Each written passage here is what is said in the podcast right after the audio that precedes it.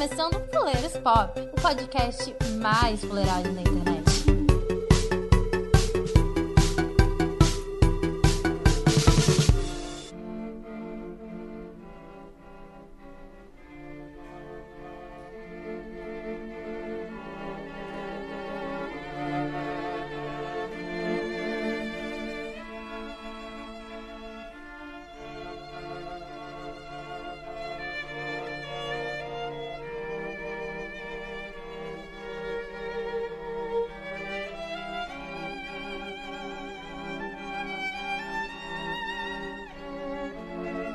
Olá, ouvintes do Foleiros Pop. Estamos aqui hoje com mais um Foleiros Cult. Nesse momento, você que está aí, que já baixou o nosso web podcast, web popcast, através dos seus agregadores, através do seu site Fuleiros Pop, através dessa rede mundial de computadores, você já viu o título sobre o qual a gente vai discutir aqui hoje e é sobre ele, o nosso tão amado filme o Lagosta. E hoje, para meio que tentando rostear essa conversa, estou eu aqui, José Augusto, com meus caríssimos e belos amigos, Júlia Conerro. Olá, gente. É isso aí. Eu não sei o que falar. Também levado por uma crise existencial pós-relacionamentos de meia idade, Felipe Scaparello. Ai, eu sou Felipe Scaparello e sem dúvidas existem algumas desculpas que não podem ser rebatidas. E para fechar aqui essa bela mesa, trazendo a experiência de quem já está há mais de um ano no hotel, tio Elbert. Tio Elbert na área, doido para matar uns solitários para poder ficar mais tempinho aqui na vida boa do hotel. Ai, dá, dá pra ver que a pessoa é de outra geração quando ele fala na área, tio Elbert na área, né? tio Elbert in the hood. Ruleia! O Elbert Ruleia! Nossa senhora! Ai, ai. Enfim, então, gente, hoje o Fleiros Cult, como vocês perceberam, está sem o Fred. A gente lamenta muito é, o Fred não poder participar hoje. Vai ser um pouco diferente, né? Dado a, a, a, natureza da equipe que está aqui. Mas, enfim, acompanhem essa análise que a gente vai tentar fazer sobre o filme logo depois dos comentários.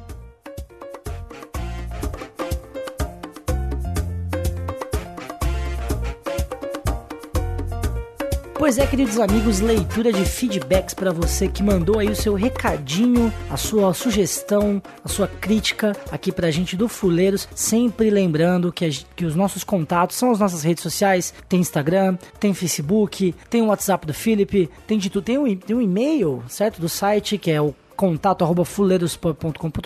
As outras redes sociais você pode encontrar nos posts lá no site www.fuleirospop.com.br br E comigo aqui hoje, Garoto Tarsos, o advogado mais lindo desse Brasil para ler os feedbacks. E aí, Tarsos, como é que você tá, irmão? Boa noite, Gabão. Você só esqueceu de comentar que às vezes você pode trombar com a gente no Tinder. E ah, é verdade, tem Tinder também. Eventuais aplicativos de trans aí que a gente participa também. Sim, sim. Tem o WhatsApp de todos os participantes, diga-se de passagem, né? Se você quiser mandar nudes ah, para né? todo o resto do elenco, é sim. Você fica à vontade, recebemos nudes de qualquer espécie, não temos o menor preconceito quanto a isso, certo? Por favor. então vamos lá, vamos pro primeiro feedback que a gente tem hoje, tá? Vamos lá, eu escolhi esse aqui a dedo porque ele é bem legal. Feedback para vocês aí do Fuleiros Pop. Oi, sou Maria Clara de São Paulo. Tô lendo como se fosse a pessoa, entendeu? Eu tô é, é importante atuar nessa hora, né? Não, é. Tô me colocando sim, aqui. Até agora ouvi quase todos os podcasts de vocês e o meu favorito é o sobre UFOs, que inclusive teve um editor muito bom, que também é advogado. Já passei por situações bem periquitantes. Palavra maravilhosa, hein? É um adjetivo que eu passarei a usar em todas as minhas petições aqui na minha cidade. Sim, periquitante. Sim, é. é aquilo que tem um tanto perigo que é periquitante.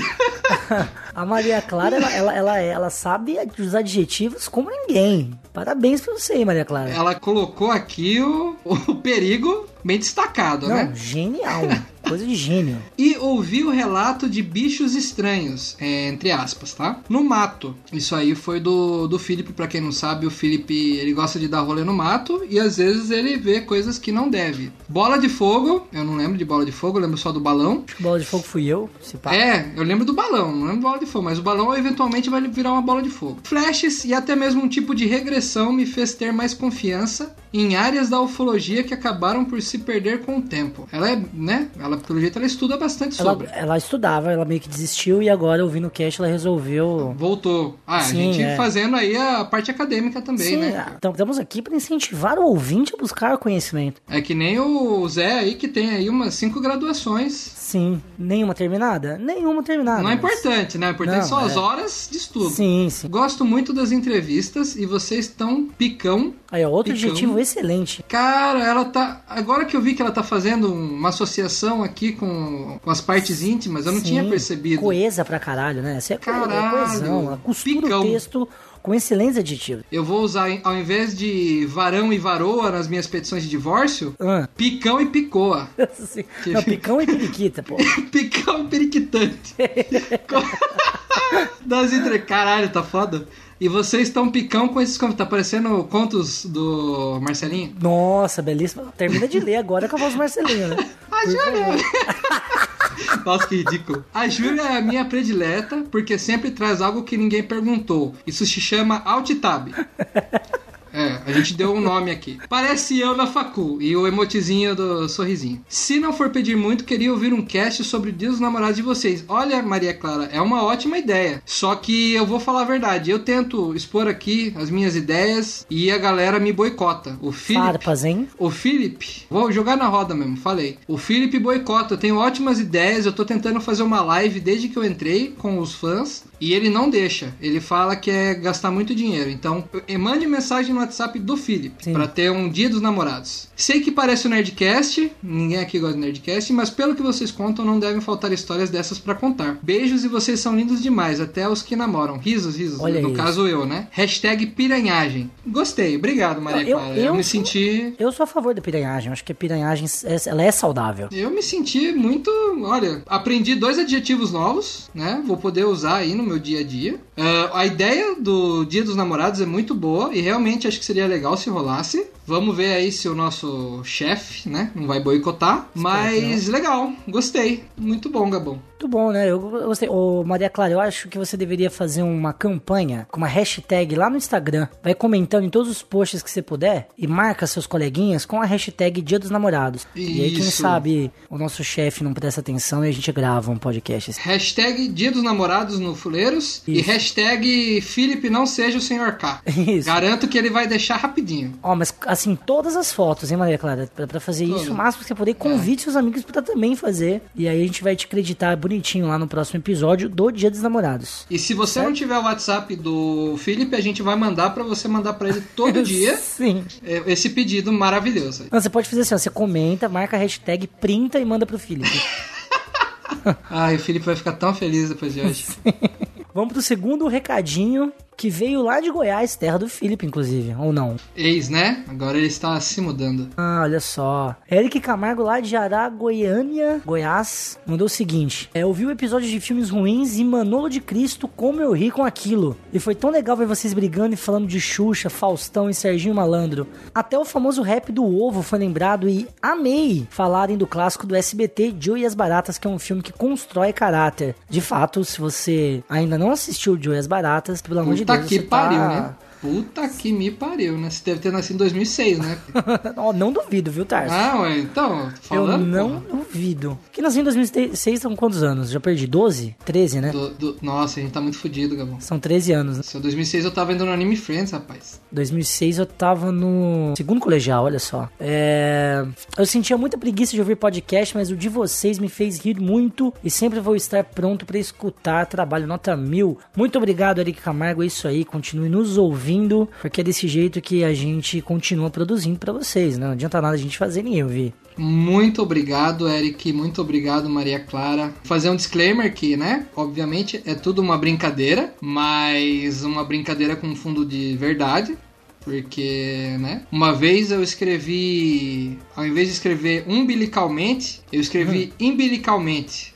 O meu professor pegou, escreveu na lousa, não me caguetou, mas até hoje eu levo comigo. Hoje eu, eu presto muita atenção nos adjetivos. Importante. Muito obrigado por esses dois novos adjetivos. Sim. E eu gostei também do, do que o Eric Camargo ele usa vírgula, mas em vez de ele pôr a vírgula, ele usa emojis. E no lugar das errado vírgulas. também. Então, não, mas aí tudo bem, isso é só um detalhe meramente. Eu gostei Ah, ele usa e. ilustra- Isso, frases de, de- Não, esse cara falando deve ser um inferno, porque ele não respira, né? Não, é o famoso metralhadora silábica. Ele deve ser tipo o Felipe, né? Que fala, fala, fala, fala, fala, ele dá aquela.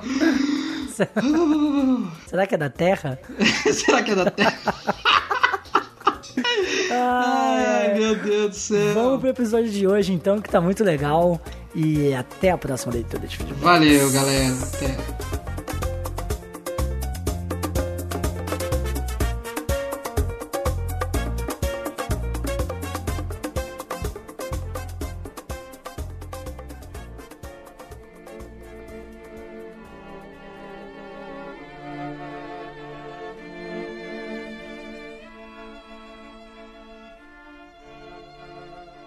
Então, pra falar aqui sobre o filme O Lagosta, né? Esse filme que foi lançado aí, é um filme, digamos assim, recente, né? Um filme de 2015, tem só quatro aninhos na data que está sendo gravado esse podcast aqui pra você ouvinte, caro ouvinte do futuro. Ele é um filme dirigido por Yorgos Lanthimos, que é um diretor grego que tem uns filmes bem doidos, eu recomendo pra quem, tipo assim, é esperado que você que entrou nesse podcast já tenha assistido o filme, sabe? Porque a gente vai analisar ele aqui e vai ser recheado de spoilers. Já- Já Então, avisando, parece um episódio de Black Mirror. é, isso é muito Black Mirror, meu. Mas, enfim, é, avisando que tá recheado de spoiler, então caso você não tenha assistido ainda o filme, é, a gente tá gravando até porque é um filme bem acessível, porque há algum, algumas semanas ou meses, eu não sei direito, ele entrou no catálogo da Netflix. Então, pra quem quiser assistir o Lagosta, só ir lá, tá, tá de fácil acesso. Tá aqui, né? Um filme de 2015, dirigido por Yorgos Lanthimos, que, se não me engano, ele é do estúdio A24 também, que é o estúdio que produziu vários outros filmes que saíram aqui também, no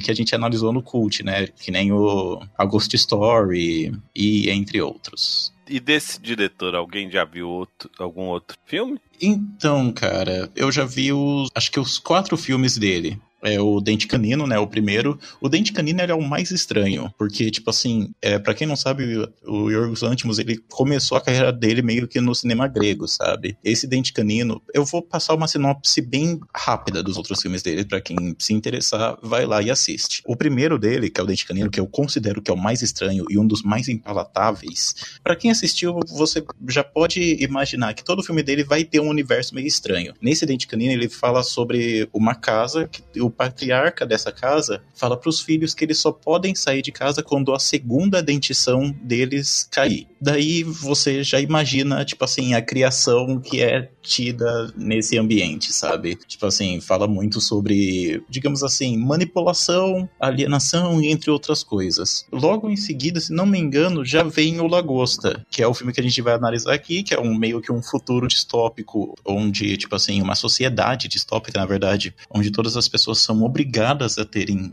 a serem casados, a terem um par. E daí depois desses você vai ter os filmes mais onde ele já entrou meio que na mídia, sabe? Que é o Sacrifício do Cervo Sagrado, que é também com o mesmo ator de O Lagosta, que é o Colin Farrell, onde é sobre um cirurgião cujo qual tem uma relação meio estranha com um garoto e os filhos desse cirurgião passam a sofrer de uma maldição, entre aspas. E o último filme dele, que até se não me engano concorreu ao Oscar, que é o A Favorita, que é um drama de época onde Concorreu. a conselheira da rainha meio que luta com uma outra empregada do castelo para ter a atenção da rainha. Rivalidade, no caso, né? Sim, ganhou de melhor atriz. Ganhou o Oscar de melhor atriz. Olivia Colman. É, o Oscar foi pra ela que fez a rainha.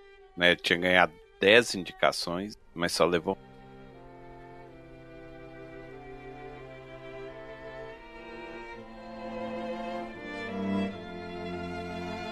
Enfim, gente, para começar agora falando sobre o filme mesmo, eu quero discutir aqui, ver as primeiras impressões de todo mundo. Quando você terminou o filme, o que, que veio na sua mente? Começar com o Felipe. Cara, o filme, como eu já tinha falado até em off um pouco tempo atrás, eu achei um filme bem baseado nas relações humanas de um futuro distópico. E o filme, ele causa, sim, certa estranheza, porque o filme se passa num, num, numa realidade totalmente distorcida do que a gente vive, mas a gente vê que a relação humana em si, de posse, de caça, de objetividade, ele tá muito presente. E eu achei também interessante o protagonista, o Colin Farrell, ele não ser, tipo, geralmente em realidades distópicas, é sempre o personagem principal, praticamente em todos os filmes isso, e ouvintes podem até concordar comigo, sempre tem o personagem que ele entende que aquela realidade é muito distorcida, muito incomum, muito diferente, e ele sempre rema contra essa maré. Mas no Lagosta não. A gente vê que o Colin Farrell, por exemplo, ele, ele não só nada junto com a maré, como ele subverte lá dentro dos próprios conceitos. Ele faz as próprias regras. Então, acho muito interessante também começar por aí. Como cada personagem que ele é nos apresentado no filme se comporta perante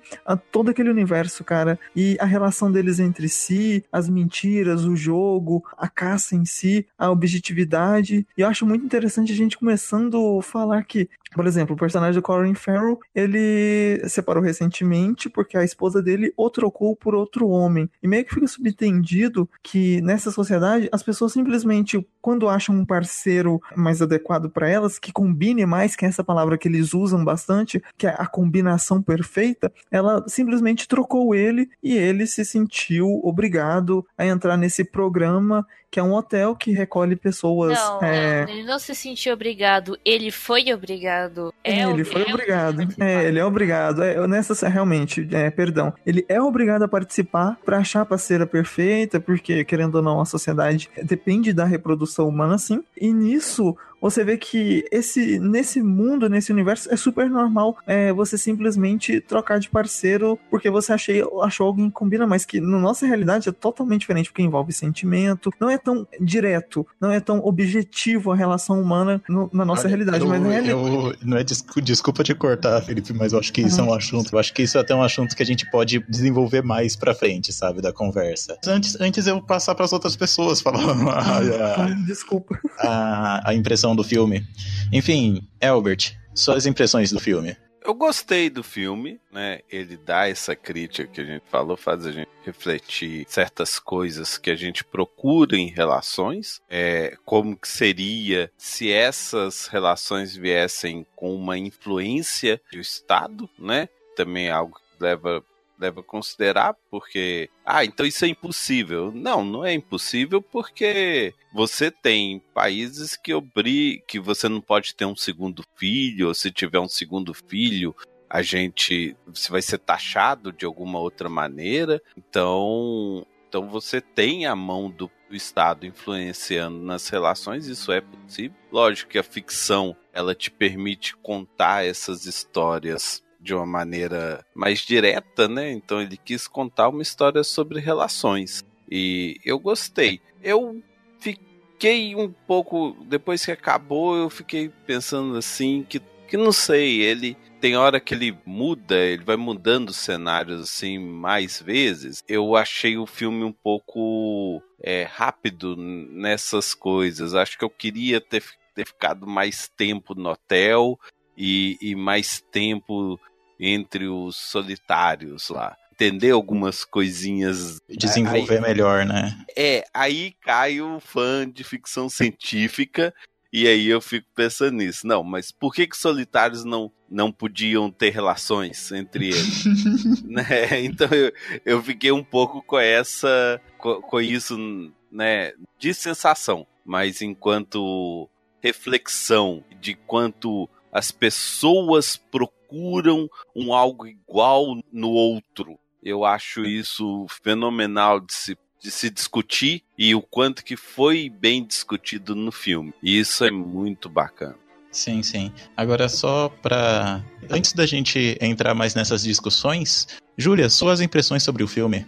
Cara, eu achei muito estranho o filme. Tipo, do começo já uma cena assim, tipo, eu fiquei, ué, o que tá acontecendo. Sei lá, às vezes dava uma certa. Não sei que, que sentimento seria esse. Tipo, acho que é angústia, sei lá. Tipo, você é obrigado a achar alguém, você, tipo, entra. Você tá num sistema que você tem que achar alguém. Você foge desse sistema, você vai para outro, que é quase a mesma coisa, só que você não pode ficar com ninguém. É isso é, então, pelo que as pessoas já falaram aqui, já apresentaram aqui do filme, a pessoa que não assistiu o filme e não foi por falta de advertência no começo, você já devia ter assistido o Lagosto. É, é alerta tá de meio, spoiler, cara. Tá meio, tá meio perdida. Tá meio perdida. Eu já te alertei, você continuou, não sei porquê. Enfim, se, pra quem continuar aqui, pra quem assistiu o filme ou ficar boiando na conversa. Mas enfim, é para apresentar meio que correndo, né, os, os fatos que eu sobre o filme, o personagem principal é alguém que vive numa sociedade onde você é meio que obrigado a ter um, um par, sabe? Um caso, você é obrigado a ter um, um par conjugal seja ele do mesmo sexo ou do sexo oposto. Daí, se você, por qualquer motivo, você se separa e você fica solteiro, você é levado para um hotel onde tem várias outras pessoas solteiras e lá e ocorrem certas também, né? Então, tem casais que estão se preparando para voltar para a sociedade, né? E, e, tanto que o hotel é essa preparação, tanto que sim, tem um tempo, sim. tem o primeiro casal que é formado que nos é apresentado por um dos solitários, aquele até que mente que tem um sangramento no nariz para a menina ter alguma relação com ele, né? No caso, alguma coisa que combine, mais uma vez eu vou ressaltar que eles usam bastante essa palavra no filme inteiro, que tem essa combinação. Até a frase que aquela diretora, aquela meio que dona lá do hotel, ela fala que tipo assim, olha, nós do hotel que vamos estar acompanhando o teu relacionamento de perto, é, de você, é, tanto eu pessoalmente quanto a minha equipe, e caso vocês tenham problemas que não consigam contornar, lidar, lidaremos filhos, que assim vocês se resolvem de, mais, é, de formas mais fáceis e não sei o que mais. Então, até ter filhos é uma forma muito obrigatória para que um casal se mantenha ali firme. Achei isso Tanto muito é interessante, cara. Esse cara que se batia, ele teve uma filha, né? Sim, sim. E ela ainda fala, isso geralmente ajuda. Isso, sim, quantos sim. casais que a gente não, não conhece que é, que engravidou por causa de filho. Do filho, é. E olha, farpas. Esse podcast é o podcast das farpas aos casais que a gente conhece, né? então, mas eu acho bem interessante isso que você falou do hotel e preparando, sabe, a pessoa para voltar para a sociedade, porque nele você vê várias práticas meio que ao mesmo tempo pedagógicas, institucionais e também de disciplina, sabe? Para meio que, sei lá, como se fosse tipo um, disciplina, um tipo colocar a mão do punheta punheteiro, é, colocar a mão do punheteiro na torradeira.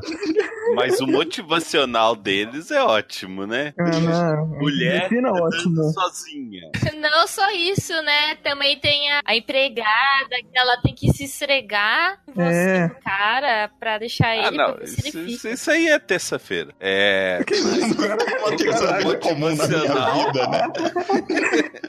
em, muitas casas, em muitas casas aí, né? Alô, classe é. média.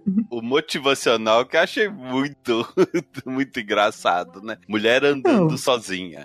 Aí vai lá o Nossa, cara. Nossa, cara, é. É, é, tipo, mano, é, foi muito engraçado ela. Não, não é. Não é engraçado, galera. Não, não é, engraçado. é engraçado, mas a reação que tá pros dois na cena, mano, também é engraçado. Não, por, por isso que eu tô falando que tem certas normalizações, ob, objetificações e subversões de valores ali que o, o filme dá que, tipo assim, a, a sociedade já tá tão acostumada com certa objetividade, tipo assim, a mulher sozinha, ela é um, um objeto de caça para o caçador, que é o homem. Então, se ela estiver sozinha, ela vai correr perigo, independente da opinião que ela tem. A mulher naquela, na, na sociedade ali me deu a entender que é isso. E, cara, é... mas olha, eu acho que, tipo assim, o filme, por mais que ele não tenha muito de hard science, ele é classificado como ficção científica, né? Se você for sim, ver, sim, né? Sim. Então, não. mas, tipo assim, eu gosto dele por causa disso, sabe? Ele não tem a ciência, mas ele faz muito o que a ficção científica faz, que é pegar uma sociedade diferente da nossa para a gente refletir sobre as no a nossa nossa condição aqui. Sabe? Na verdade, sim, não é tão diferente. Então, então é, aí, que tá. Aí que tá. É, é diferente. É por, por, isso que eu tô falando da, norma, é, da normalidade, porque, tipo assim, ninguém fica espantado com aquela cena, ninguém ri. Tipo assim, é uma cena comum, então você já pensa, poxa, qualquer um daqueles homens ou mulheres que estão ali já devem ter visto esse tipo de cena acontecer. Tanto que o ponto fora da curva disso é quando o Colin Farrell encontra alguém que, tipo, não se importa tanto quanto ele também não se importa importa com tudo que tá ali acontecendo. Então, por isso que eu tô falando, tipo, a, a normalidade que se tem em cima das situações que nós julgamos erradas, extremas na nossa realidade, são muito bem acentuadas e eu concordo contigo. É um dos pontos mais positivos do filme. Que o filme não precisa ser. É, ele é expositivo? É, pra caralho. Só que ele não precisa extrapolar além daquilo para mostrar o quão aquela sociedade, apesar de distópica e também conturbada, ela funciona daquela forma. E eu gosto dessas regras que elas são quebradas, mas que ao mesmo tempo dão linha pro filme e um segmento que, tipo assim, é, é bem objetivo, sabe? É bem limpo, é bem justo com o público. Você tá vendo aquele filme do início ao fim e você já entende. Tipo, no início você já entende muita coisa que tá acontecendo no filme. Você não precisa que o, o filme tão mastigado. Eu achei ele um filme muito mastigado. Então, e tipo assim, o, vocês estavam falando do universo, eu acho até interessante porque você e o tio Everett, a Julia falaram que ah, o filme ele constrói um universo. Eu acho interessante o modo como ele respeita o próprio universo dele, sabe? Tipo assim, ele tá fazendo um comentário sobre a nossa sociedade, ao mesmo tempo que extrapolado pra gente passa a refletir sobre nós mesmos, sabe? Tipo assim, é, a gente não vive numa sociedade onde você é obrigado a casar, mas ao mesmo tempo existem várias influências disciplinares ou institucionais que vão te ver com bons olhos se você for uma pessoa que forma uma família nuclear. E o filme ele comenta bastante sobre isso. Não, com certeza. Inclusive é. é o filme também fala sobre bolhas sociais, que... né? É conhecido em, testes de seleções, eles vão olhar se você já tem uma determinada idade. Se você não é casado, você não é considerado um bom candidato porque Sim. indica indicaria que você não é responsável, você é porra louca. Albert, você falando disso aí, é, eu vou apresentar até um exemplo real. Presidentes dos Estados Unidos que foram eleitos desde não sei quando até agora, o pessoal tem preferência por cara que tem aquela família padrão, que é casado há tanto tempo, que tem toda uma quase que uma diagramação para saber a vida da pessoa. A gente vê isso na, na, na, nossa sociedade, como você mesmo citou, que a Julia falou de, do bullying social. Realmente lá acontece acontece com mais pesar e na nossa realidade é um pouco mais velado, como você é, mesmo falou, às vezes no currículo. A bolha social, é, mas é um bullying social também, porque você pode perceber, você vai envelhecendo, você tá com uns 40 e tantos anos, se você já não tem um esposo e uma família, a sociedade sim te julga. Ela, é, o pessoal te olha às vezes como irresponsável, como um cara que não sabe manter uma relação, um cara que não,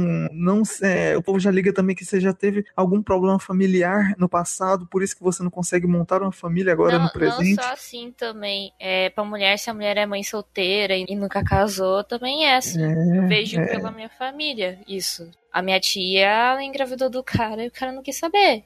Aí ela teve minha madrinha. E até hoje meu avô, tipo, minha tia tem uns 60 e pouco por aí. Ele mexe pau nela até hoje. Fica falando que ela não arruma marido, que não sei o que, que ninguém aguenta ela.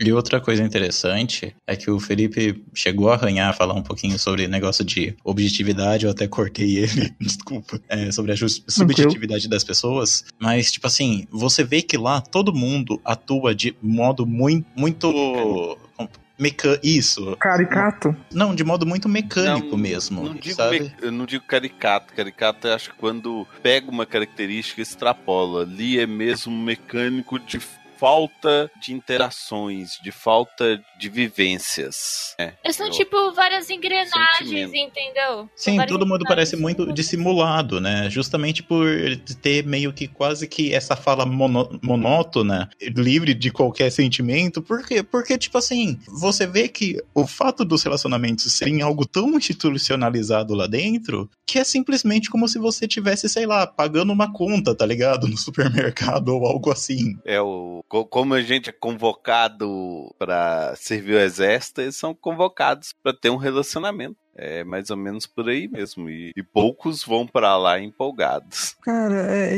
não é nem empolgado, é porque, tipo assim, até aquela entrevista do você falou alistamento, até entrevista para tu entrar no hotel é muito escrota. É porque as perguntas são bem específicas. Você, a gente vê que nesse universo também eles não aceitam muito bem o. Não é que não aceitam, mas não tem isso na lista deles. Se você pode ser, tipo, bissexual, por exemplo. Que ele falou, ah, Colin Farrell chega e fala, ah, mas eu, eu tive uma aventura, uma afetiva na minha adolescência e tal. Então Na eu posso faculdade. colocar é, na faculdade. Eu posso colocar como bissexual. Aí a moça fala: não, ou você coloca hétero ou você coloca Ele homossexual. É. que, se não me Nós engano, o tivemos verão problemas com 2000 isso no último verão. É, en- então, pra eles, é, a gente vê que não importa muito como vai ser. Não é que tem um problema, é só que no registro deles lá não consta só por causa desse tipo de problematização. A gente vê que incluir também certos gêneros em listas hoje em dia, em em pré-inscrições, inscrições para provas, hoje em dia também é um pouco difícil, uma por causa da aceitação social e outra por problematização que já se tem dentro da dogmatização da sociedade. Então, você vê isso também presente ali, que os dogmas deles não podem ser quebrados, por isso que o é cheio de mil regras e mil coisas. Tanto que na primeira noite até amarram a mão da pessoa para ela não bater punheta.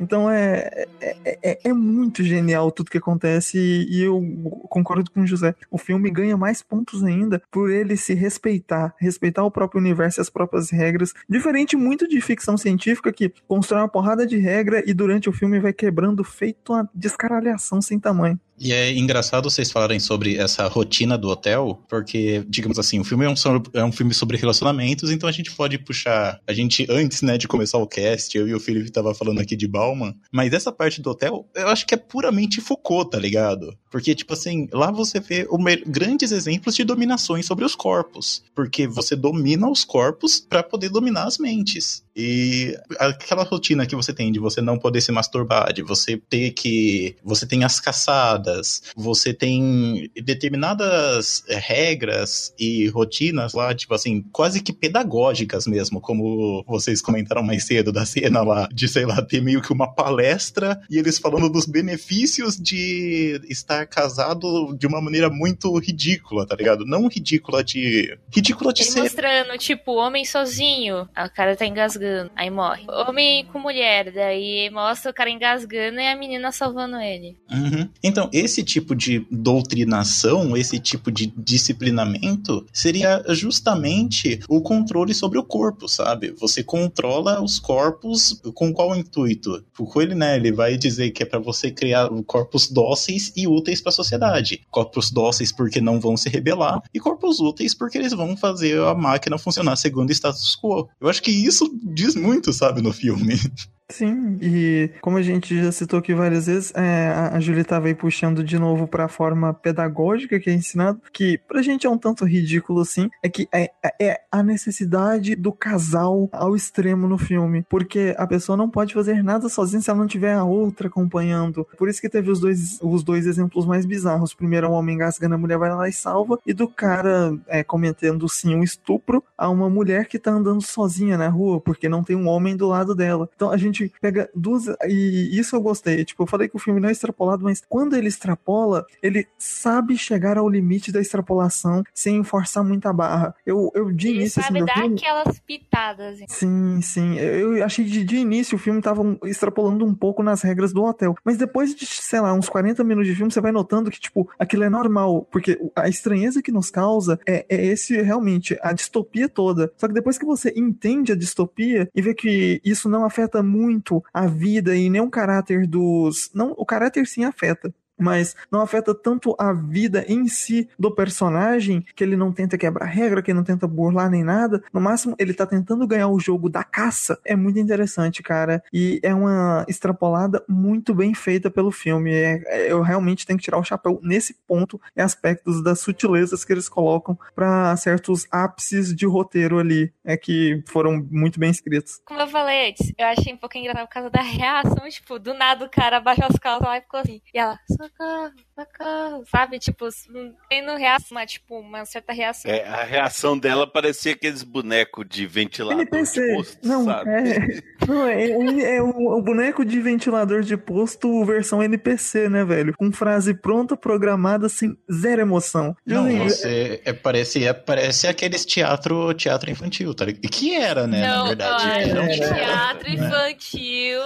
mais emoção que aquilo, viu? Sim, tem que criança grita e chora. Cara, outra vocês falando aí que o tio Albert aí falou é sobre eles não terem muita interação e por isso eles falam de forma meio até que robótica, monótona. Velho, é uma coisa que a gente tem que ressaltar aqui, assim, de todo o elenco, Colin Farrell, todo mundo, eles não têm brilho algum no olhar, cara. Tipo assim, você vê que é uma sociedade realmente, como o José já falou, a sociedade que não vai perturbar a ordem natural das coisas. E você vê que, tipo assim, os personagens, não é que eles são tristes nem nada, eles são totalmente gado, conformados a irem pro abate, conformados a seguirem aquelas vidinhas como sempre, e conformados com tudo aquilo que tá acontecendo. Por mais que alguém, um ou outro ali, subverta um pouco, falando, ah, eu vou mentir sobre tal coisa para conseguir, ah, eu vou fazer tal coisa, isso não é muito relevante, porque o, o jogo da caça vale tudo mesmo ali. Você, tanto que eles caçam pessoas dentro do hotel. Então, é, você vê que é muito sem vida a interpretação, e, e isso é muito impressionante, porque fazer interpretação sem vida é muito foda e muito difícil. Eu vou dar um exemplo aqui. Em Westworld, a atriz que faz a Dolores, que é um dos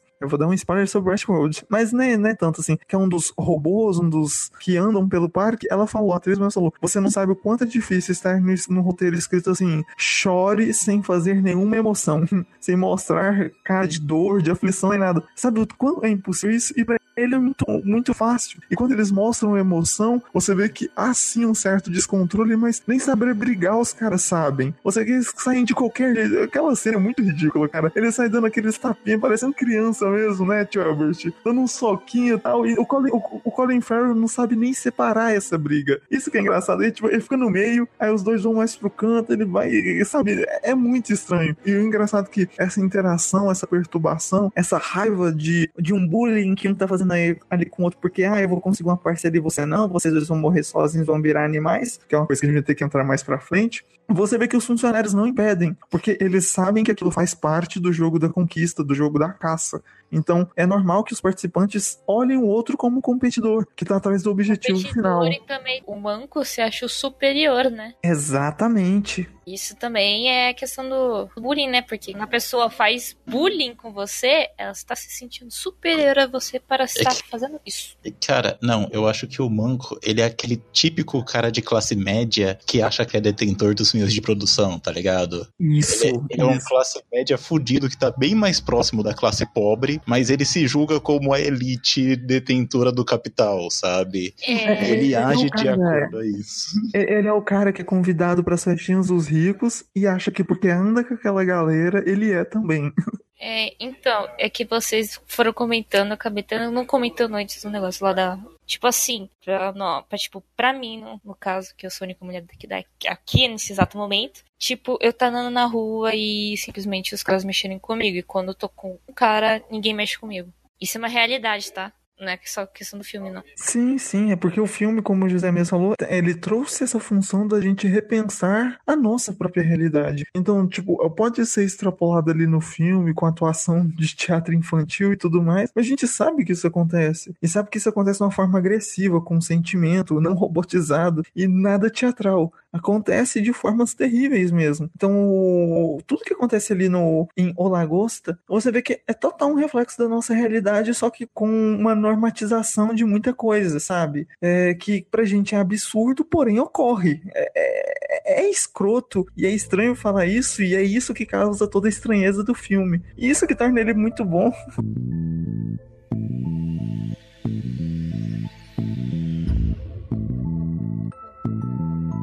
É, então, agora que a gente já falou bastante, a Júlia já tinha falado, né, pra puxar pra, pra continuar na história. Acho que agora, de acordo com o que a gente falou, já dá pra gente seguir e falar sobre. Porque esse, esse hotel, né, que as pessoas ficam lá pra arrumar os parceiros, tem um limite de tempo, né, e tem uma penalidade pra quem não consegue no começo arrumar. é 45 dias. É, e você vai aumentando os dias de sua estadia no hotel a, através da caçada de outros seres humanos, que no caso consiste de uma caçada como se fosse atrás de animais mesmo. So- que seriam os Sim, solitários. por isso a Sim. piada, né, do início do cast.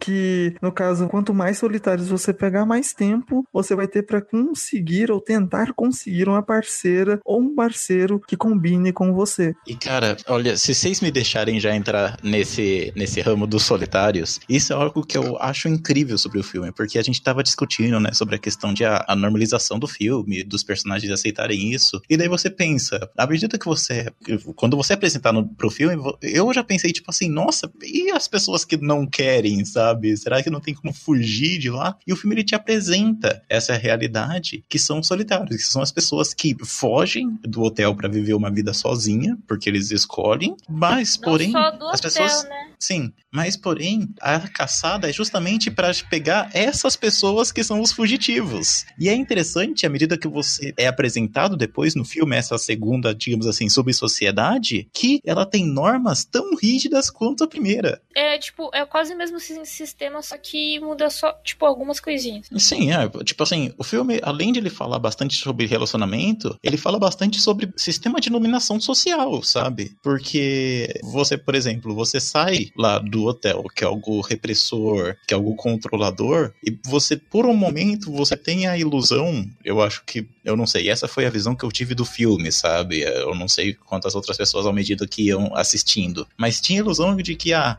quando você é apresentado para a sociedade lá dos, dos solitários, que lá é algo mais aberto, mais livre, que lá seria uma sociedade meio utópica e tal.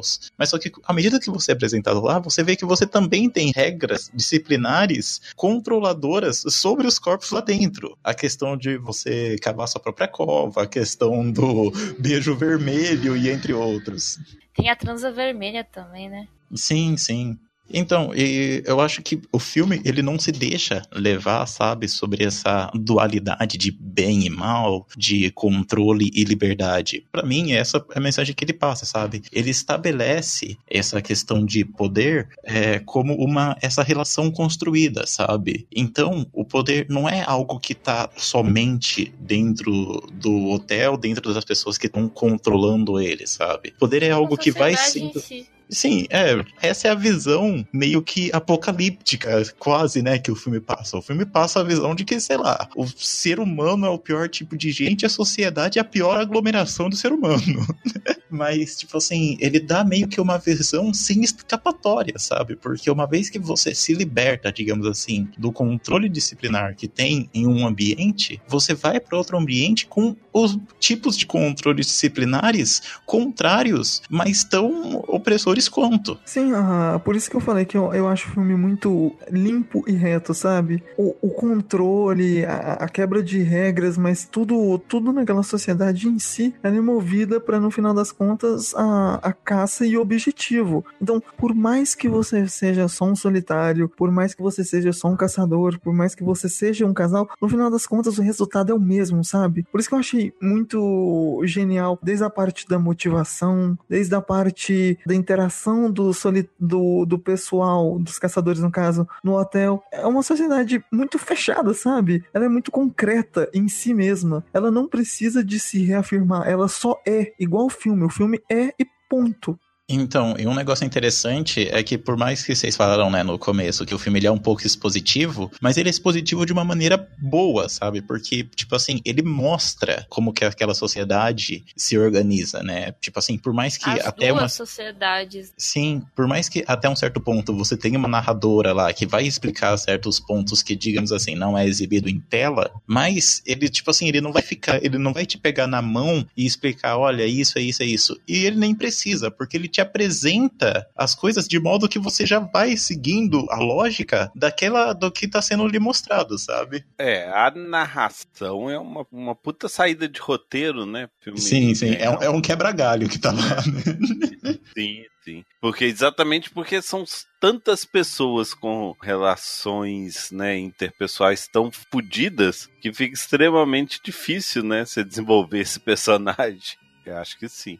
Ele cai bem nessa ideia. Eu, eu vou dar um exemplo da narração que eu achei genial. Eu comentei até com o José off, que quando tem aquela senhora, né, do lado do Colin Farrell, eles estão dentro do daquela espécie de, de é, pau de arara pra eles sacar. É, da vanzinha lá, mas é- ela é aberta, então sempre penso num pau de arara, não sei porquê. Que eles estão lá, aí de repente a narração começa a falar, foi até minha introdução, que ele inventa uma desculpa pra que a mulher fique calada e não tenha como ela rebater aquilo. E, tipo, você vê a pequena extrapolação e o pequeno expositivismo do roteiro quando a mulher fala: Olha, se eu não conseguir nada aqui, eu vou me matar. vou pular da janela de tal andar, porque eu não quero virar animal. Eu não quero essa vida, eu não quero.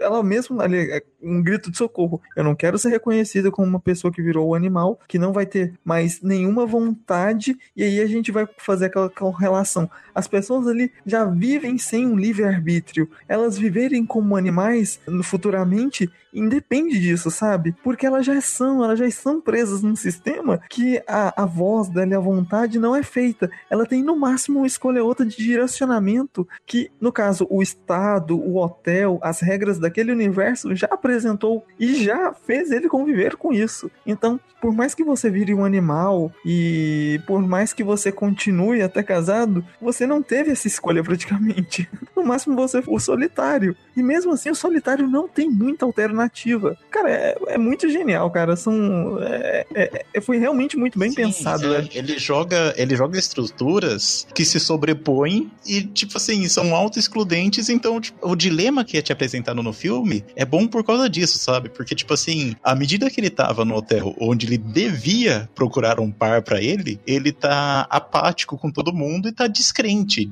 de gostar de outra pessoa. Porém, ele vai achar o amor, entre aspas, logo num local onde é proibido você ter relações com outras pessoas. Então, tipo assim, isso cria um dilema foda, tá ligado? Mas é, aí eu aproveito o gancho e, e, me pergunto, né, por que que aquela sociedade dos excluídos não poderia ter procriação? relacionamento. É, isso, isso que eu me perguntei, porque, tipo assim, se eu sou um, um, homem hétero solitário e tenho uma mulher hétero solitária, por que não fazer uma sociedade através disso? Ó, furos no roteiro, hein? Furos no roteiro. Não, não acho. É, eu não acho, talvez agora analisando, eu acho que talvez não seja tanto furo. Eu acho que seja mais delírio de poder daquela daquela mulher lá. Para mim parece mais é que tipo assim, ela não quer ver ninguém tipo junto, feliz, ela só quer destruir relacionamentos. Eu acho que não. Eu acho que isso. Porque, tipo assim, eu acho que seria muito um negócio de vilanizar, sabe? E como eu falei, eu acho não, que. Não, não é. É tipo assim, é, isso daí acontece na sociedade mesmo. É tipo assim, é, você se você teve uma má experiência no passado e você não quer que a, as pessoas tenham essa mesma experiência. Ou era uma forma dela, né? Nossa vida está uma merda porque mandou a gente ter relacionamento. Mas eu não acho que ah, isso seja é. algo do personagem, sabe? Eu acho que é algo da ideia que o diretor quer passar do filme. Tipo assim, é algo da ideia de sociedade que ele quer passar. Porque, ao meu ver, se ele passasse a sociedade, tipo assim, dos fugi dos. Como que eles chamam mesmo lá? Dos solitários? Isso, solitários. solitários. Mas, enfim, à medida que você entra nessa sociedade, se fosse esse negócio de que, ah, não, aqui a gente pratica amor livre, aqui é dedo no cu e gritaria, e, sei lá, Woodstock, beleza? Hips, pra mim, safado. Isso. Pra mim, seria uma saída muito que fácil, sabe? Tipo assim, tipo assim. É, é, ia ser, é, pra um roteiro tão bem elaborado, ia ser muito simplista. Uhum. É, e muito parecido com a nossa vida, né? Com a nossa sociedade. Ou pelo menos que alguns em algum momento tentaram, né? Pau no cu gritaria do meu lado, não, rapaz. Pode falar, tio Elber, já teve aquele relacionamento a, a cinco, legal, sabe?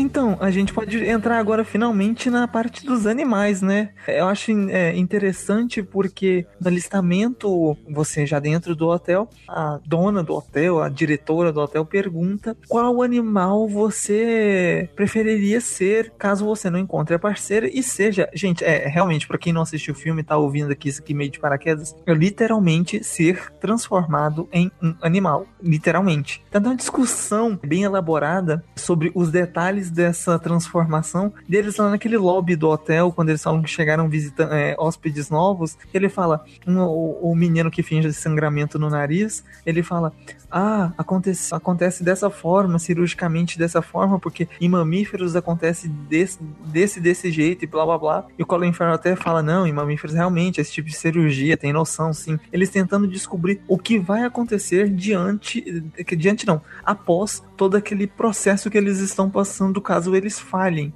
Eu acho muito interessante a escolha do nome do filme e do Colin Farrell, porque eu noto ele por ter essa, é, essa falta de empatia, essa antipatia pelo círculo social que ele vive, ele ter escolhido a lagosta principalmente pela parte do sangue azul, sangue nobre. Ele se sente sim superior aos que estão ali. Então, ele não conseguia achar uma parceira com tanta facilidade naquele meio, teve total cabimento dentro do roteiro, porque desde o início você vê que ele se sente um pouco a mais e com pensamentos diferentes do que aqueles que estão ali entre ele. Então eu acho muito interessante partir daí dessa zona animalesca que se põe dentro do filme. Cara, sobre esse negócio da lagosta, para quem é antigo do site, acompanha os textos, eu até postei um texto meu que fala sobre Sartre, o lagosta e solidão, que eu faço meio que um traço, sabe? Tudo bem que é meio é, é quase que uma forçação de barra, mas eu eu acho interessante porque tem um episódio na vida do filósofo Sartre, que é ele é um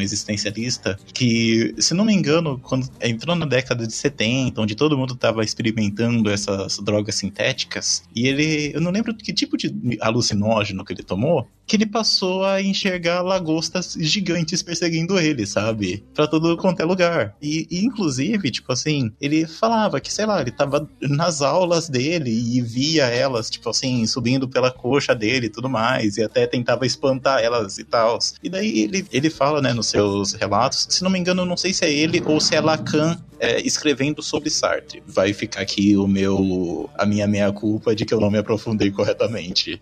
Mas, enfim, mas depois que ele relata esse fato, ele fala que ele parou de ver essas lagostas, ele fala que ele passou a sentir saudade delas, porque era como que uma companhia para ele, sabe? Então, tipo assim, ele ia lá tomar café da manhã e chegou um momento que ele já tava até cumprimentando elas. Então, acho que o filme diz muito sobre isso, sabe? O filme, além de ele falar sobre relacionamento e sobre a estrutura social, ele fala sobre o modo como a gente lida com a solidão. Tanto que no momento em que o personagem, o protagonista, né, ele tava num lugar onde ele era, digamos assim, estimulado a achar um par, ele via tudo de forma apática e de forma muito distanciada. Porém, quando ele encontra um grupo que se denomina como solitários, é lá que ele encontra alguém que, vamos dizer assim, ele quer passar o resto da vida junto. É, é, é engraçado essas formas de abraço à solidão que tem no filme mesmo, né? Tanto que a narração em off chega a fala de sentimentos que ele tá tentando traduzir, do tipo, eu vou tentar fingir que estou bem, que tenho sentimentos e que tá tudo ocorrendo na mais santa harmonia comigo, porque é mais fácil do que fingir ao contrário. Então é, é, é muito, muito bom, cara, porque e, e mostra essa interação muito fácil dele, dele fingindo que tá bem brincando com o próprio cachorro, que eu acho, o, o, o cachorro também que a gente não citou aqui, que ele vai pro hotel junto com um, um dogzinho, que é aquele, esqueci, Border Collie, que é o cachorro mais inteligente do mundo e tal. Eu, é não, de... eu não entendo de cachorro.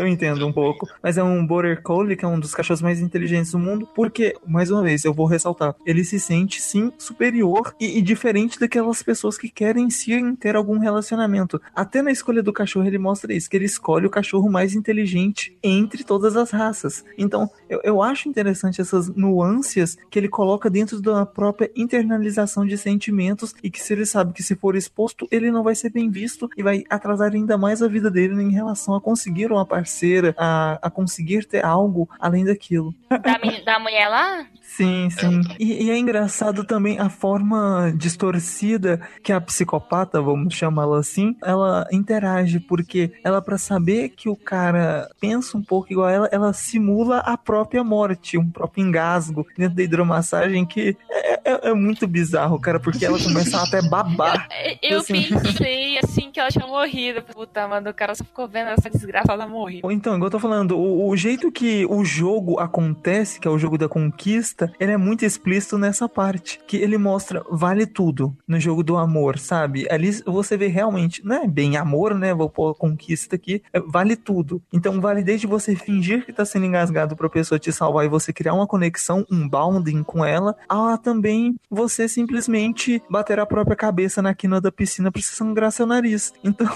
é, é muito distorcido e muito. E você vê o medo latente da pessoa virar animal, sabe? Porque não é comum a pessoa fingir a própria morte pra conseguir outra. Se bem que eu não sei hoje em dia, né, as coisas como é estão. Mas, ou então a pessoa quebrar o próprio Então, nariz na quina então. da piscina. Então, mas o caso da fingir a própria morte, eu acho que ela é um personagem interessante porque ela sim se coloca como superior a todas as outras pessoas que estão lá. Sim, sim. Porque ela sequer precisa de participar da caçada, tantas as pessoas que ela já capturou, tá ligado?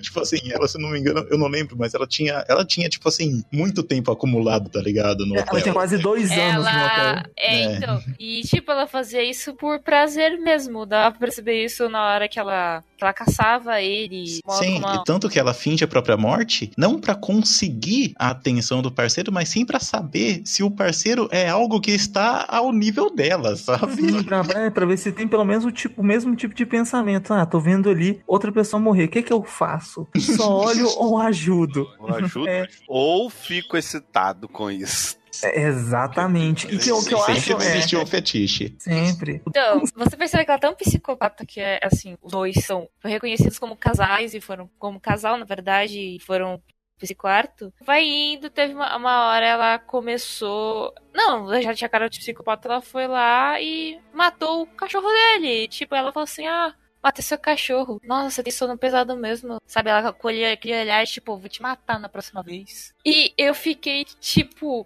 mano, eu pensei que ela tava mentindo, né, e tal, pra prestar ele. Até que ele, ele senta na cama, vê a perna dela toda cheia de sangue, ele vai no banheiro e vê o cachorro morto. E, assim, como a gente falou dos animais, o cachorro, na- no caso, seria o irmão dele. Resumindo, ela matou o irmão dele. Aí eu fico muito puta com essa situação aí. É, uma coisa que eu queria falar sobre tudo isso é que, pra dar ideia de superioridade, pra dar ideia de tradução de linguagem artística, ou então até mesmo de enquadramento, cara, a fotografia do filme é muito boa, velho. Os takes pra mostrar solidão, as cores, a paleta de cores com tom pastel, você vê muito daqueles ambientes, ah, às vezes muito opressores, às vezes muito abertos, a, formalização dos trajes dos personagens também. É, até onde fica piscina, não é um local aberto, a piscina é um local fechado. De frente tem um, uma grande vidraça para você estar ali olhando solitariamente o único astro que é o Sol, que nasce e se põe sozinho todos os dias. Então é, é sempre você lembrar que você não deve ficar sozinho, sabe? Acho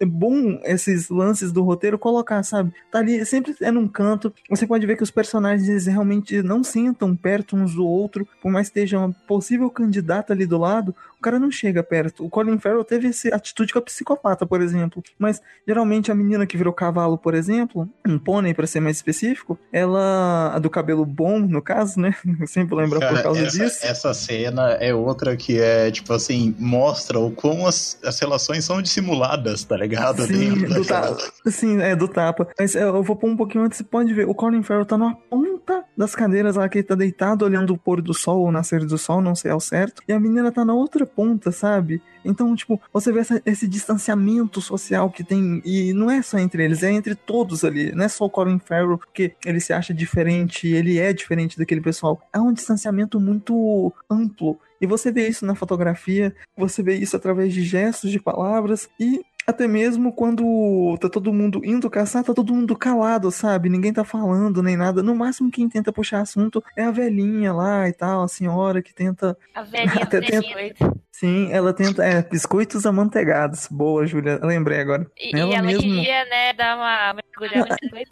É, ela queria fuder. Não, vamos ser bem. É, fuder. Ela falou: não, a gente pode ir lá fazer uma trança, não sei o que, sem nada mais que isso e tal. É, é, é só pra você. A, a sociedade não, chegou eu nem no acho- ponto. Não, eu acho que ela não tava falando que ela queria, tipo assim, ah, só fuder. Ela queria meio que sair do hotel, né? Ela queria arrumar um par lá.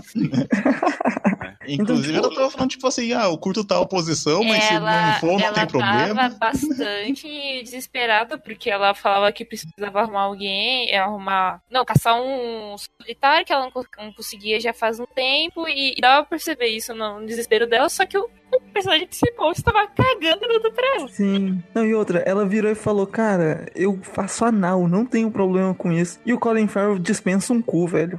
Poxa, é, é triste. É triste. Eu quero deixar aqui minha indignação. eu deixo minha indignação por ele negar um cu de uma mulher que tem coxas lindas, segundo o ex.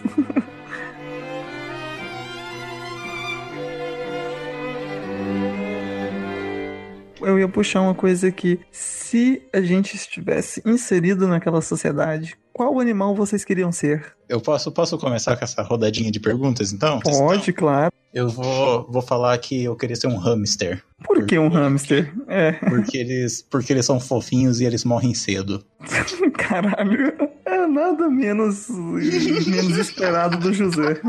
Ah, é. E também porque eles conseguem estocar comida nas bochechas. Verdade, verdade. E não Isso pouca, né? é Bom, cara, pra você É. fazer. E você, tio Albert, qual animal você queria ser? É, naquela sociedade ia querer ser o porco, que aí pelo menos ia passar o resto da vida caçando trufa, né? E ainda Oh, tem aquele pode folclore que o porco ainda tem um orgasmo de não sei quantas horas. Caralho, peraí. Caralho. O tio Albert estudou, hein? Estudou, estudou. Ai, Júlia, e você? Qual animal você queria ser? Pinguim. Por que um pinguim, Júlia? Porque eles geralmente encontram um parceiro deles e, tipo, dura a vida inteira. É, pode escrever, verdade. Tem isso dos pinguins, lobos, geralmente também. Não, e porque também ela é um jeito engraçado, que nem eles. É justo, justo. Eu, se eu fosse um animal, eu acho que eu ia querer ser uma, uma lagartixa. Porque eu acho elas fofas, têm uns olhões e elas são úteis pra sociedade de alguma forma. Acho um, um animal bem interessante, velho. E tem o lance da regeneração também delas, que é bem rápida e tudo mais. também É, tem acho- aquela acho frase, né? Me, me joga na parede e me chama de lagartixa. Exatamente. É, eu- então, multifunções, multifunções. É, Mas então, o que, que vocês acham dessa transformação do animal e dele ter escolhido especificamente uma lagosta? O que, que vocês acham disso em geral? Ou então, vocês, o que vocês pensam sobre transformar as pessoas em animais? Como essa, essa sutileza do roteiro para mostrar que, que o instinto humano ali tá sendo levado ao extremo, né? Que, como eu já falei aqui 30 mil vezes, a caça tá sempre sendo bem acentuada ali. Então, você ser transformado num animal, ou então até quando a menina vira pônei, é, eles perguntam: olha, você tem direito a um último desejo antes da gente te transformar no animal. E ela faz lá uma, uma lista de indicações, falando: olha, você tem que escolher com cuidado, porque vai ser sua última decisão que você vai tomar consciente de se tornar animal. Então, eu não co- aconselho você dar, sei lá, um passeio na floresta, ou transar com alguém, porque isso você vai poder fazer quando você se tornar um animal. E eu achei isso engraçado porque, de certa forma, como eu já disse, eles estão presos e são, de certa forma, irracionais, como animais também. Estão sendo guiados a decisões estão sendo presos dentro daquilo. Então, eu queria saber a opinião de vocês sobre o que vocês acham sobre a transformação do ser humano em animal e da escolha dele em ser uma lagosta. Hum, eu tipo, acho que o ser humano ser transformado em um animal é aquela coisa, né? De agora ele não faz mais parte da sociedade. É isso que eu pensei, ele ser uma lagosta é porque ninguém ia escolher ser uma lagosta. Ele dá um monte de motivo, mas em si ele seria algo, ah, tipo meio que algo especial porque ninguém pensou nisso antes. Tanto que o cara que é manco, ele faz até a piada, né? Tipo assim, de que ah, você vai acabar sendo cozinhado por alguém, sabe? Mas. Foi a É. primeira coisa que eu pensei. Lagosta. Então, mas é justamente, eu acho que puxa bastante desse negócio de ser, de ser isolado da sociedade, sabe? Por causa daquele negócio meio de doutrinação e de, como já disse antes, né? De falar de corpos dóceis e úteis. Porque aqueles que vão sair, né? Aqueles que vão apresentar um discurso ou um comportamento desviante da sociedade, eles vão ser isolados. E qual a melhor forma de você isolar um discurso do que trans, vamos dizer assim, no julgamento do filme, né? Você transformar essa pessoa num animal. Então acho que tem bastante, tem um peso bem simbólico nisso, sabe? Sim. E, e o Lagosta, como eu já falei lá do- da brisa que eu tenho com o Sartre e a viagem dele de alucinógenos. É, não, e a coisificação da pessoa, né? Você tá. Tudo bem, não é um objeto, mas numa sociedade tão tão esterilizada de sentimentos como essa, né? O animal ele nada mais é que um, que um objeto também é a ser alcançado, a ser caçado, né? Eu acho que também tem um pouco disso também dá para fazer esse paralelo. E eles falam também que você, se você é transformado em animal, você consegue achar. Não, mas o tio Elbert usou uma palavra aí que eu gostei muito. Coisificação? É... Não, esterilizado. Sim. Cara, quando você vê aquela sociedade, sabe? Tipo assim, no momento que, né, eles estão, tipo assim, no grupo dos solitários, eles têm meio que fazer certas missões de infiltração, onde o que você vê como que funciona o mundo fora do hotel, você vê que é um mundo total esterilizado, sabe? Total antisséptico. Tipo assim, aquela, aquela visão de sociedade de progresso, positivista, tá ali, sabe? Tipo assim, de que ah, você vai criar aquela sociedade. Como que o Felipe tava meio que falando do gado, sabe? Tipo assim, ah, seres seres que estão ali para aceitar as regras que, vamos dizer assim, tem um certo questão de autonomia, mas só que essa autonomia é apenas o suficiente para eles acharem que estão vivendo bem, sabe? É uma ideologia mesmo, digamos assim, no método mais zizequiano, né, de se falar de ideologia, que é algo que mascara a realidade para que você veja ela a partir de um certo ponto. Cara, é a coisificação da. Do, vocês estão tentando usar uma palavra aí que eu gostei e tinha esquecido, e que o, o simbolismo, o, todos os simbolismos que o filme traz, desde transformar uma pessoa em um animal, desde a caçada, desde a, a, pessoa valorizar certos aspectos naturais e próprios dela. Por exemplo, a menina ela não falava nada mais, pelo pouco que se apresentou dela, do que sobre o cabelo, sabe? Ah, eu tenho um cabelo bonito e ela julgava as pessoas através de terem cabelo ou não. É, é um simbolismo muito forte da forma,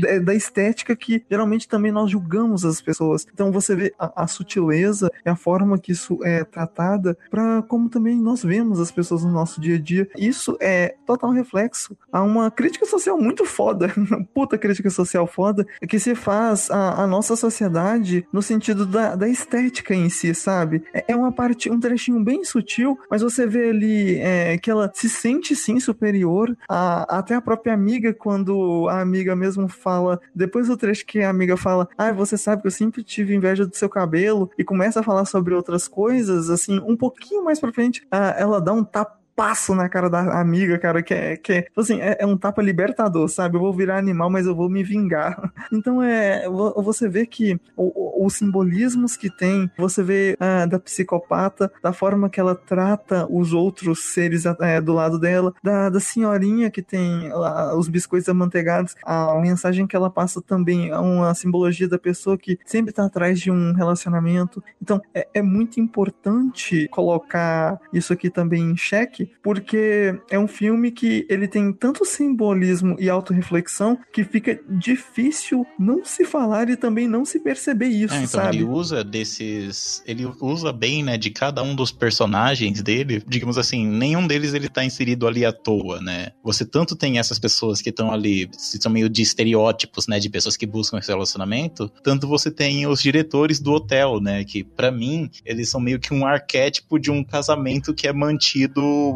de fachada, sabe? Por aparência. É, aparência, né? Sim. Não, os dois cantando lá no palco, por exemplo, né? É, durante as festas, sem, sem, sem, sem harmonia. Não, sintonia até que tem. Os dois sem harmonia alguma que você comum, né? Que eles cantam mas ao mesmo tempo, fora disso. Sim, sim mas, mas é a harmonia. Você não vê aquela coisa, não um casal cantando, são duas pessoas. É, é, é um pouco estranho, chega a ser é, apático. É, apático é a palavra para isso. filme eles se mostram, né, de certo modo, até que apáticos, porque é, a sociedade, vamos dizer assim, ela entrou tanto nesse negócio estético que quase não. Isso que eu for falar, tipo assim, entendam estética da maneira mais vulgar. Eu não tô falando de estética como, sei lá, forma, conteúdo e essas coisas tô falando estética da forma mais vulgar possível, sabe? Forma física, beleza eles, em si. Eles são tão si. levados é. a isso que eles. É, você vê que os personagens eles quase que negam uma certa parte de subjetividade nas relações. As relações são demasiadamente objetivas lá dentro. Tanto que é por isso que você vê a cena lá da mulher falando, né, antes deles irem pra caçada, de que, ah, eu. Meu ex falava que eu tenho coxas bonitas e eu faço sexo anal, tá ligado? Tipo assim, não é porque ela é uma velha depravada, mas sim porque ela, a sociedade chegou num nível que ela, tipo assim, pra ela se relacionar, ela tem que ser objetiva, sabe?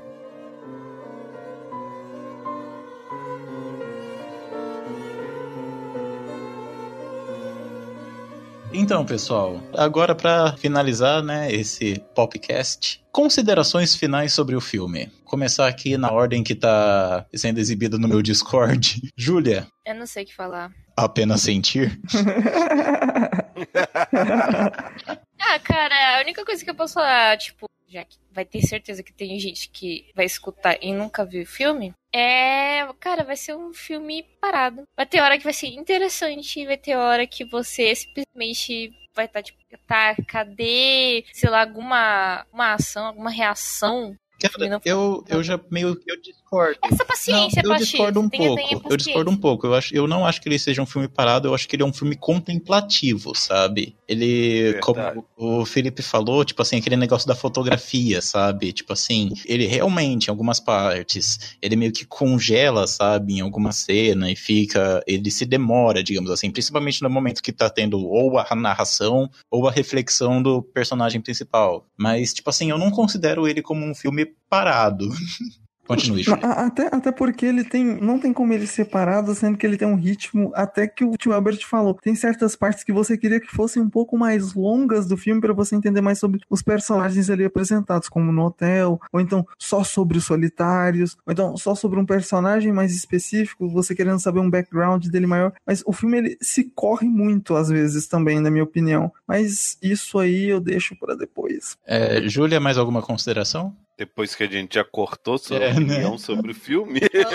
Vão, vão vocês. Cara, eu indico muito por um, um principal motivo: disponibilidade em plataformas. Como o José mesmo citou, ele deve estar até hoje aí na Netflix. É um filme super fácil de se encontrar. É um filme bom, contemplativo, como nós já falamos em certos takes. É um filme que é uma autorreflexão da autorreflexão, é uma meta-reflexão, como diria o Fre- o Fred. Então, é, é- ele é muito bom em aspectos de sutileza e também por uma atuação até razoável de Colin Farrell, que é um pouco difícil, porque, cara, eu tenho uma implicância com Colin Farrell fodida. Acho ele um péssimo ator, que o povo valoriza até demais.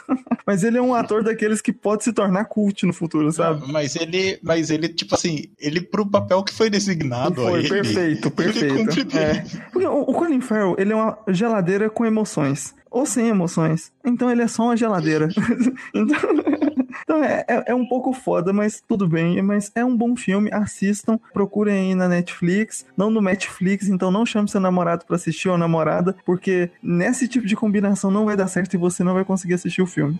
Cara, eu acho bom você chamar a sua moçoila ou o seu mancebo para que assistam esse filme. Eu recomendo e acho que pode render discussões interessantes depois. Então assistam aí só conta e risco nesse relacionamento fudido de vocês, ouvintes. Assista no, e no dia seguinte chega em casa com uma gaiola vazia. Caralho. Mas já puxando aqui, já. Albert, suas considerações sobre o filme. Bem, alguns vão falar que é muito Black Mirror esse filme, outros veiacos vão falar que é além da imaginação, né? Eu acho um filme bacana, eu gostei de ter assistido, assisti hoje no dia da gravação. Tava lá na lista do Netflix, mas eu confesso que eu não tinha conhecido ele antes de entrar no catálogo. Quando entrou lá, eu achei a ideia interessante. Ele te dá essas reflexões das relações do dia a dia. Então eu, eu considero ele um filme que, né, nós estamos aqui, como ele é mais ou menos recente, nós, na realidade, o Fuleiro está fazendo uma aposta que ele vai virar um filme cult. Então, eu aposto todas as minhas fichas que ele será um filme aí. Acho que daqui a alguns anos pessoas ainda vão estar tá falando sobre ele. Tomara que você seja uma dessas pessoas que conheceu Fuleiros hoje por procurar esse filme, né? Aqui tem, aqui tem indicação. É, cara, aqui, aqui, é, aqui é, é mandinar de filme cult. É, a gente aqui faz de tudo nesse Fuleiros Pop. Mas, assim, em geral, eu acho que ele pode se tornar cult exatamente pela péssima atuação que Colin Farrell tem em toda a sua carreira e quando ele for ressaltado como um ator bom, ele vira cult. Olha, eu não sei porque, tipo assim, eu não gosto, eu não gosto muito de taxar, do, né? do rótulo, é. do rótulo cult, sabe? Porque cult hoje em dia é algo que não diz muita coisa sobre um C filme. Cult é o carisnob, cult é o carisnob. Cara, eu, José, José, eu chego pra você e falo, ah, eu gosto de filme cult, o que, que você vai pensar de mim? Vou pensar, arrombado, tá ligado? Arrombado que vai tomar café. Não, não, eu vou pensar, cara, se a pessoa fala que, ai, eu gosto de filme cult, eu já imagino você fudido no Starbucks achando que é um pseudo-escritor, tá ligado? Nossa, nossa, você feriu, feriu muitos e muitos designers aí que eu conheço, hein? E outra, não, eu já até imagino o naipe Nossa, da pessoa. A pessoa de camisa xadrez, cortezinho de lateral de cabeça e óculos estilo Minecraft. Cara, é... Cara, designer e publicitário. Nossa, Desculpa, é, gente. É, mas é. Não. É isso aí. Ai, ai. Enfim, minhas considerações finais sobre o filme é, é isso que o pessoal já falou, sabe? E indico aqui, aqui tem indicação. Não, não é se eu fosse você dois. é uma boa obra. First day I saw her, I knew she was the one. She stared in my eyes and smiled. For her lips were the color of the roses. That grew down the river all bloody and wild. When he knocked on my door and entered the room, my trembling subsided in his sure embrace. He would be my first man, and with a careful hand, he wiped out the tears that ran down my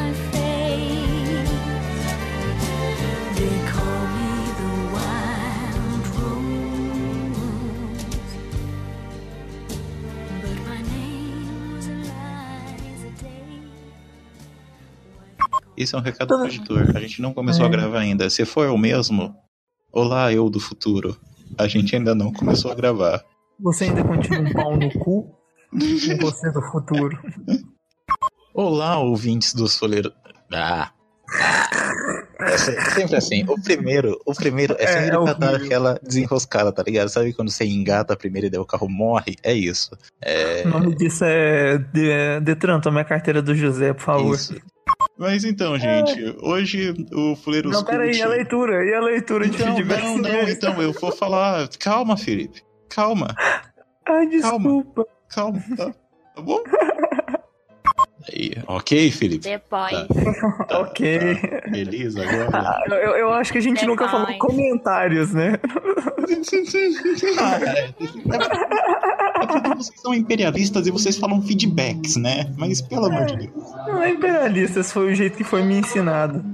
A minha consciência de classe não conseguiu abrir essa fronteira americanizada. Consciência, consciência de, de classe e consciência linguística, né?